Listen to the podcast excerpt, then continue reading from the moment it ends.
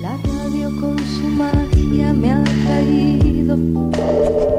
Hasta hace un tiempo, los medios estaban atados a un esquema tradicional, un emisor y un receptor.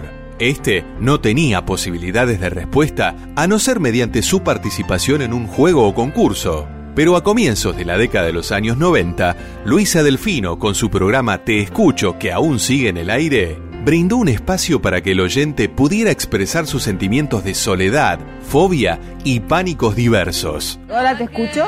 Hola, Susana. ¿Cómo anda la vida, Susana? Más o menos. Contame, a ver.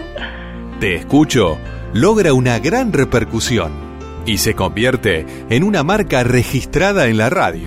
¿Cómo anda el matrimonio? Y le- ahora hace un mes me enteré que tenía otra mujer, Ah, hace tres años.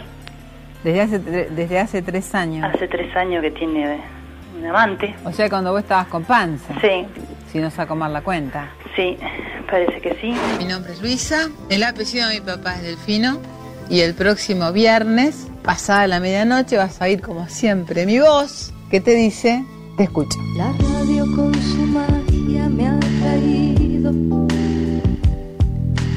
Porque en mi pueblo un día muy feliz. Homenaje de Telam a los 100 años de la radio en Argentina. 100 años de la radio en Argentina.